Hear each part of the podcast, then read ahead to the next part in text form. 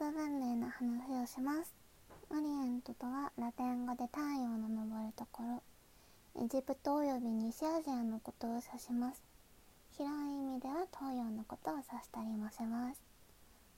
メソポタミア文明とエジプト文明を合わせてオリエント文明と呼ぶこともあります。まず最初にメソポタミア文明。紀元前9500年から8000年頃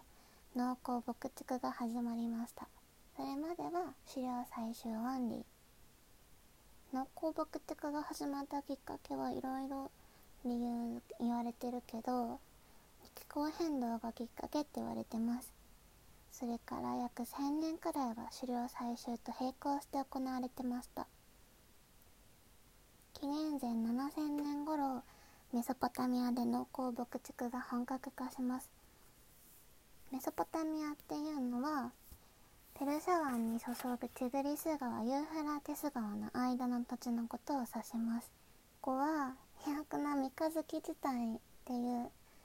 豊かな土壌があったこともあって農耕が本格化しました。初めは麦なんかを作ってて漢字農法が主流だったのがだんだんと考え農法になっていきました。牧畜はヤギとか牛とか羊とかの家畜化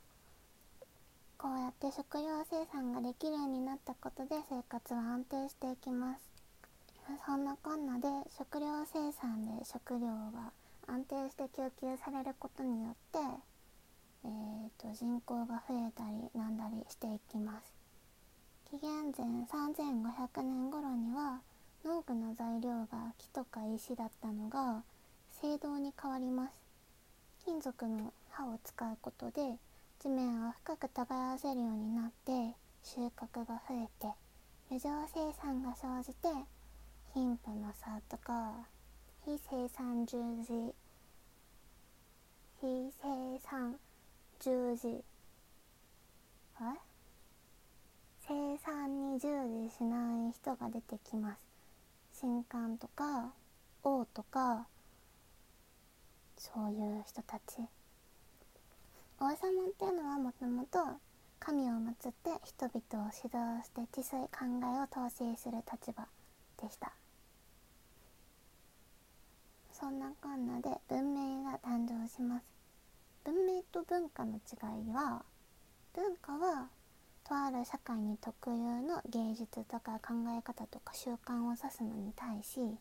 文明はそういう文化の総合体を言います。文明の誕生を明確にこれっていうことはできないけどなんか文字が生まれたり王が生まれたり都市が出現したりっていうのが文明の誕生です。こうして文字が発明されるとえーと、歴史時代が始まります。文字が発明される前は戦史時代と言います。紀元前3300年頃になるとシュメール人民族系統不明のシュメール人が都市国家を作り始めます。ジグリス川とユーフラテス川の下流の方にウルとかウルクとかラガシュっていった有名な都市国家ができます。シュメール人は絵文字から発展したくさび型文字を粘土板に刻んでなんかいろいろ物語を残したりとかあとは日干しレンガで家とかあとはジックラトって言われる神殿宮殿みたいなやつを建てたりあとは退院歴とか必要性1週間を7日とする考え方とかあとは60進法も発明しました。円筒印象って言われる印鑑みたいなのも使ってたと言われてます。シュメール人は王が神官として関連する王権政治王権じゃない。神権政治を行ってました。あ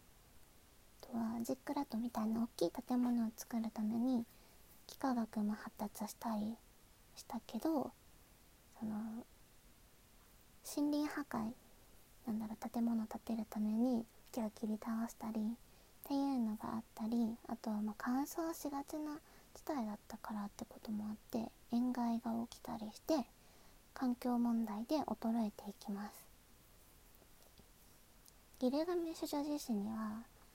えっと、ノアの洪水伝説の元になったであろうと推測される物語が載ってたりします、まあ、そういう弱体化しているシメール人の都市国家には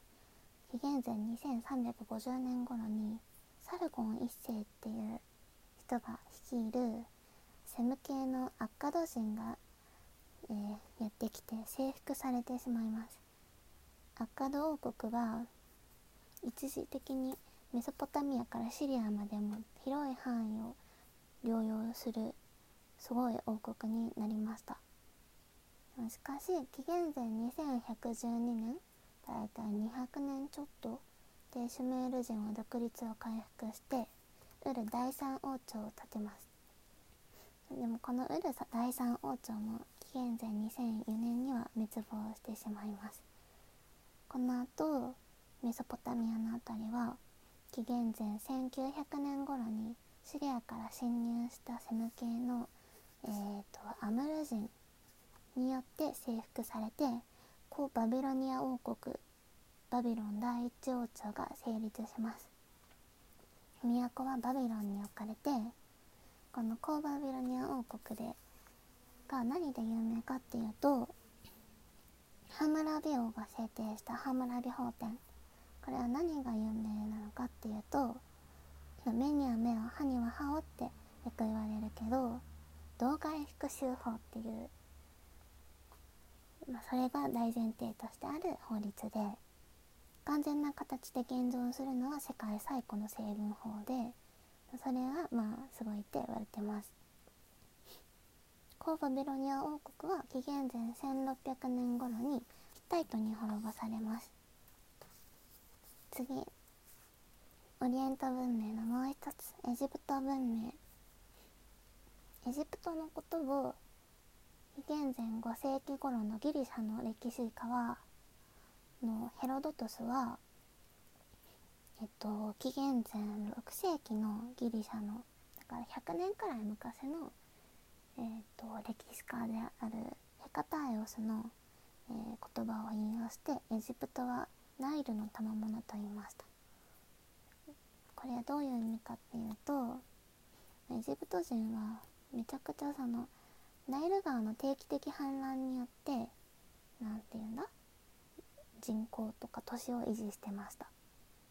どういう意味かっていうとその洪水の氾濫の時期になると上流から肥沃な土が運ばれてきてそのおかげで農業に適した環境が形成されたっていうことです。でハム系のエジプト人たちはまず一番最初にこのナイル川沿いにノモスと呼ばれる集落を作ってそこから広がっていきます。エジプト人たちはナイル川の共生と麦の栽培っていうことから太陽暦を用いたり天文学だったり測量学だったりを発達させたりしました。あとはナイル川の水位の変化を記録するナイロメーターを作って収穫量を予測してそれを調整に役立てたりもしてたみたいです。頭がいい。紀元前4000年頃になると都市国家ができ始めます。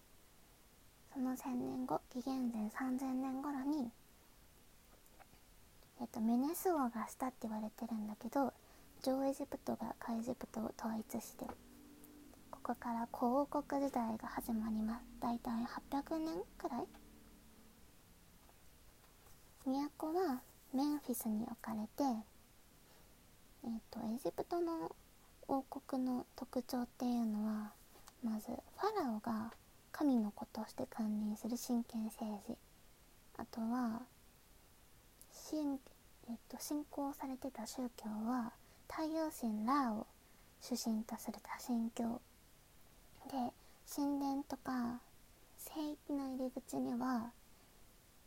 なんか架空の生物のスフィンクスがの像が置かれてました。あとはエジプト人古代エジプト人は霊魂の不滅を信じて死者をミイラに加工して葬ったりパピルスにヒエログリフで書かれた死者の章をと一緒に葬ったりとかしてました。あとはピラミッドを作ったりね。ピラミッドはファラオの墓とも言われてるけどこのピラミッド作りそのものがナイル川が氾濫してる時にその農業とかできないから